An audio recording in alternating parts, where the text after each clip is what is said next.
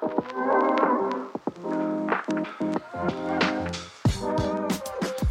everyone, welcome back to Fire English. Hello，大家好，欢迎回到财务自由英文，我是 Leon。在上周呢，因为是这个新年假期，大家都忙着跨年嘛，所以我们也休息了一个礼拜哦。不过紧接着我们马上迎来了二零二四年的第一个单集哦。那其实，在这个新年也发生了非常多的事情哦。不过大部分的呢，应该都是让人觉得有点。沉重的这个消息啊，那么这种一开春呢就出师不利的情形呢，就让我想到一个片语，叫做 “get off on the wrong foot” 或者 “start off on the wrong foot”。这个意思就是说，你一开始就非常的不顺利，你才刚刚开始做某件事情，你就把它搞砸了，或是你就遇到非常多的困难哦，或是简单的来讲，其实就是出师不利啊。So perhaps you can say the new year got off on the wrong foot for some countries。对于某些国家来说呢，他们一开春呢就出师不利啊。那么到底是哪些国家呢？我们等一下新闻就来看一下吧。But first of all, let's talk about a piece of news about North Korean leader Kim Jong Un declared that North Korea will no longer seek reconciliation and reunification with South Korea. 北韩领导人金正恩他日前呢是宣布说，北韩呢不会再跟南韩寻求要重修旧好或者是要统一了。这两个字分别是 reconciliation，r e c o n c i l i a t i o n，reconciliation 指的就是和好或者重修旧好。Reunification 这个字啊，想必大家是看很多新闻里面都会，只要讲到这个东亚的局势，讲到台湾跟中国，讲到南北韩，都会讲到这个 reunification，r e u n i f i c a t i o n，reunification。北韩竟然说不想跟南韩统一了吗？哇，这个算是至少对我来说，我看起来算是一个蛮惊讶的消息哦。He said the two countries are now those of hostile countries and belligerents at war. 他表示说啊，南北韩已经变成了敌对关系的国家哦，hostile h o s t i l e，敌对的或是有敌意的，而且两边呢都是 belligerent b e l l i g e r e n t belligerent 指的是交战国，这个当名词的时候是交战国的意思。 那么，如果当形容词，代表说是很好战、很好斗的。那么，其实南北韩呢，从以前韩战到现在呢，应该一直都是 hostile countries 吧？那么，你说两国到现在是不是还是 belligerent？这个其实，在好像法律上面好像还是哦，因为其实在正式的这个法律关系上啊。呃，南北韩其实还是属于战争状态啊，就是说韩战呢其实是从来没有停止过的，他们只是休战而已啊。Kim also said it was a mistake to continue seeking cooperation with South Korea, accusing them of seeing North Korea's collapse as their goal. 啊，金正恩也表示说呢，还继续跟南韩来合作呢是一个错误啊。And well, technically. The Korean War ended in 1953, but tensions have remained high in recent years due to North Korea's nukes program. 韩战呢，刚刚有说啊，其实实际上在一九五三年算是结束了。不过呢，但近年来北韩一直发展所谓的核武哦，nukes，n u k e，nuke 这个字是核武一个比较不正式的讲法。当然，你也可以说 nuclear weapon。Kim Jong Un also accused the U.S. of posing military threats and ordered North Korea's armed forces to maintain overwhelming war response capability. 那么金正恩呢，他还指控美国啊，啊，美国是向来呢就是来呃挑拨离间的嘛。这个如果常在收听我们节目的，应该常听我在讲。But 呃，North Korea 这个北韩呢，他也也是这样子的想法。他说：“你就是逼我们的这个军队啊，必须要随时保持备战嘛，对不对？” So North Korea lambasted the U.S. over its military drills with South Korea and Japan, which North Korea sees as provocative. 那北韩呢也抨击美国， 说他们跟南韩还有日本啊来进行联合军演啊，是一种挑衅的行为哦。Lambast，L-A-M-B-A-S-T，Lambast 这个字啊有两个拼法啊，一个是我们刚刚念的，另外一个是后面又多了一个 e，L-A-M-B-A-S-T-E，它有两种拼法。那它又有两种念法，一个是我们刚刚念的 lambast，一个是 lambast。这个字呢就是抨击的意思哦。那么挑衅是哪一个字呢？挑衅的叫做 provocative，p r o v o c a t i v e，provocative。不过北韩的这个被害妄想症啊，我觉得是有点严重了、哦。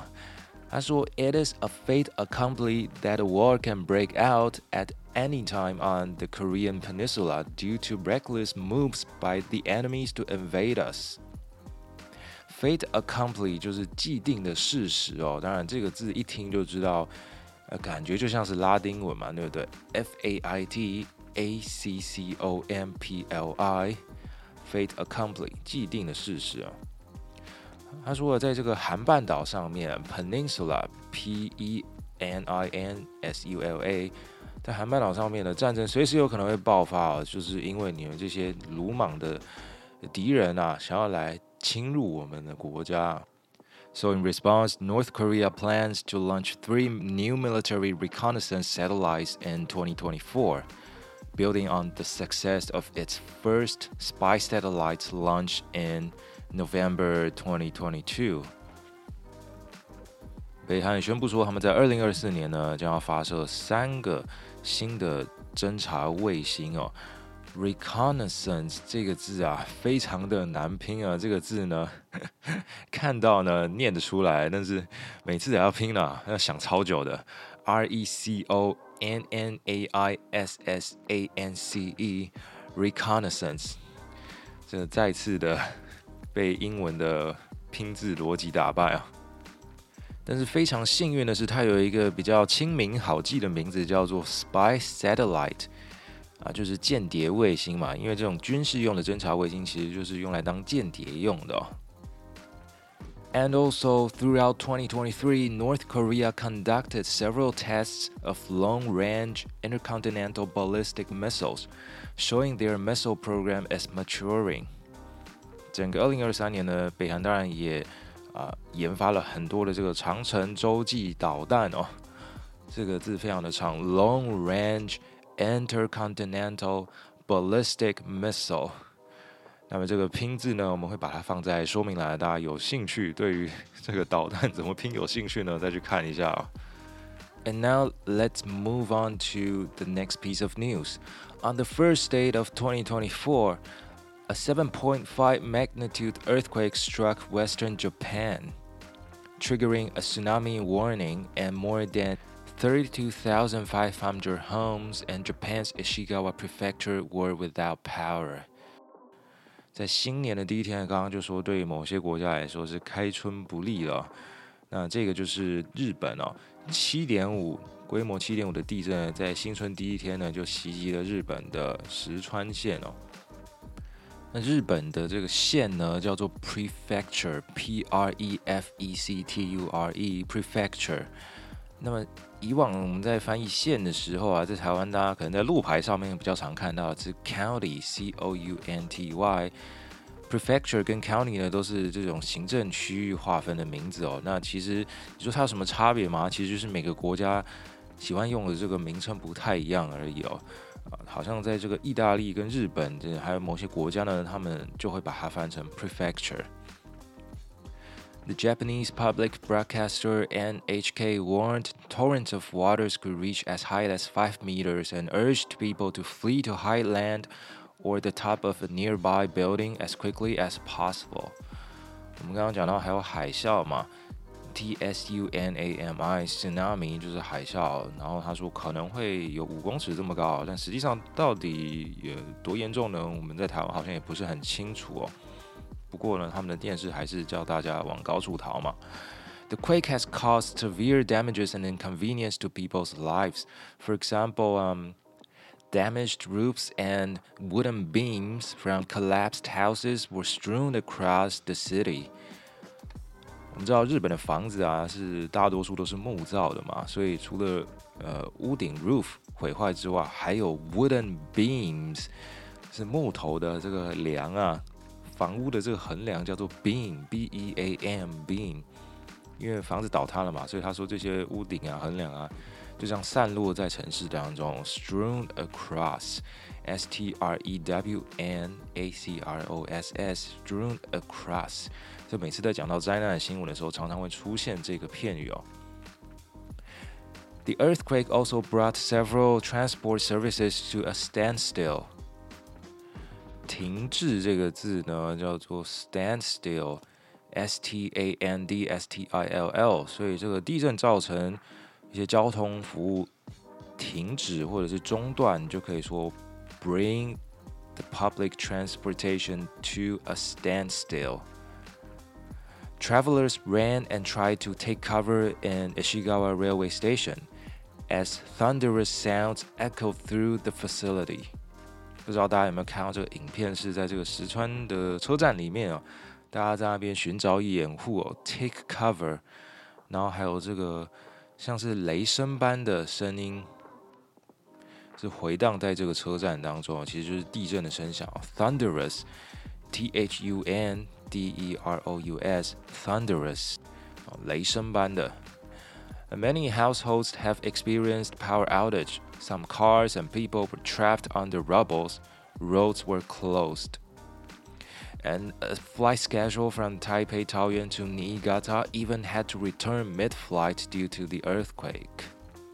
就是说，很多呃家户呢都停电了，然后还有车子跟人啊是被埋在这个瓦砾堆下面，rubble，r u b b l e，rubble。 那么还有一台飞机呢，是原本要飞往新系的，从桃园飞往新系的，结果飞到一半，哎，就直接折返回来了。然后睡醒的发现，哎啊，怎么又回到桃园了呢？所以，我们说这个屋漏偏逢连夜雨啊，日本呢发生的不止一起这个天灾，还有人祸啊。那么，这个英文应该怎么说呢？应该就是 When it rains, it pours. When it rains, it pours，就是我们说的屋漏偏逢连夜雨哦，坏事一件接着一件来。On Tuesday, a Japan Coast Guard aircraft was carrying supplies to Niigata area but collided with a Japan Airlines A350 that carried hundreds of passengers. 这个新闻版面报的非常的大，其实就是在周二有隔天呐、啊，真的是连续两天，一天天灾，一天人祸。 日本的这个海上保安厅的飞机呢，跟一台日本航空的 A 三五零呢撞在一起了。那么这种相撞的事故呢，我们用的动词就是 collide，c o l l i d e，collide，或是它的名词叫 collision，c o l l i s i o n，collision。This was Japan Airlines Flight 516 taking off from Sapporo's new Chitose Airport and Hokkaido Prefecture to Tokyo's Haneda Airport. The A350 burst into flames on landing at Tokyo's Haneda Airport, and within minutes it was engulfed in fire. 但事发经过，我想大家多少都有看到，就是它在啊、呃、着陆之后呢，突然就烧成一团火球了。 Engulfed in fire 就是被火焰给吞噬了，E N G U L F engulf 吞噬哦。but all crew members and passengers from the A350 were safely evacuated. 这架 A 三五零上面的机组人跟乘客呢都是顺利的撤出了。 Unfortunately, people on the Japan Coast Guard Dash 8 were not that lucky. The captain was rescued but heavily injured, and the other five people on board were all killed. 这台海上保安厅的 Dash 8，这是螺旋桨飞机哦。就没有那么幸运了。除了机长有被救出，但是重伤之外呢，其他五人呢都是丧命了。 and what caused this tragic event has not yet been proved by the investigation group.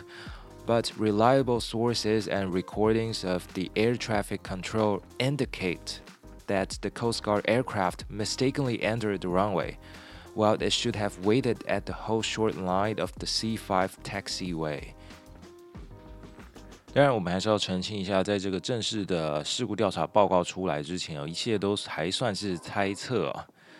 但是呢，根据航管哦，Air Traffic Control 就是航空管制，他们的这个录音啊，就是塔台啊跟飞机之间的这个录音，你可以听到这个 Coast Guard Aircraft 这台 Dash Eight 它是没有被获得允许进入跑道的，它应该要在这个 C Five。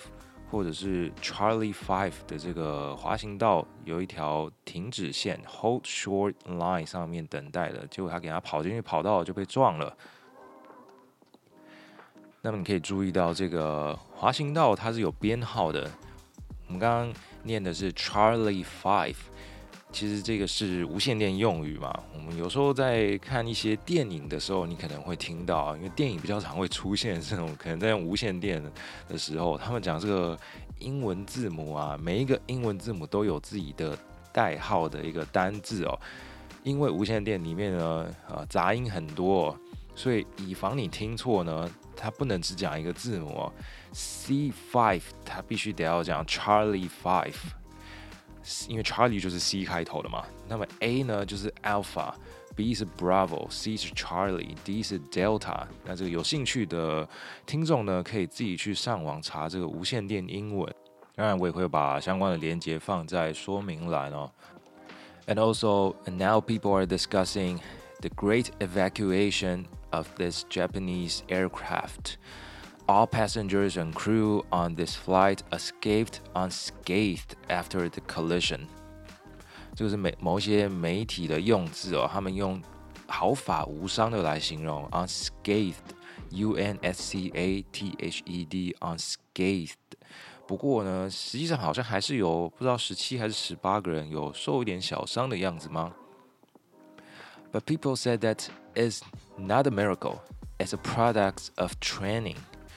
就是说，他们能够全部逃生出来呢，并不是一个奇迹哦，而是平常训练的一个成果。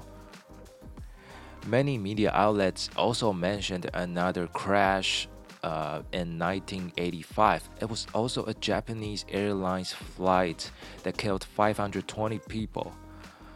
But of course, the accident was later confirmed uh, to be caused by defective repairs made by Boeing. 在一九八五年呢，日本航空也发生过一起非常呃可怕的空难哦，五百二十个人死亡，这个好像是单一空难死亡人数最多的嘛，如果没记错的话，这个如果有讲错，再请大家指正一下。不过那次的起因呢，是因为波音在修飞机的时候没有修好，defective repairs 啊，修的有缺陷了。But still, the fatal accident, uh, is the driving force behind the airline putting safety front and center. If you put something front and center, that means it's very, very important. 啊，把某个东西放到前面，而且是中间呢，代表这个东西很重要嘛。所以他说这起空难呢，还是让这个航空公司啊，把安全议题呢摆在一个非常重要的位置哦。 Well, so I guess that's all for our program today. If you like the program, don't forget to share it with your friends. And don't forget to check out our show notes. We have uh, lots of information today. And I'll put all the links and vocabulary there. Don't forget to check them out. I'm Leon. See you next time.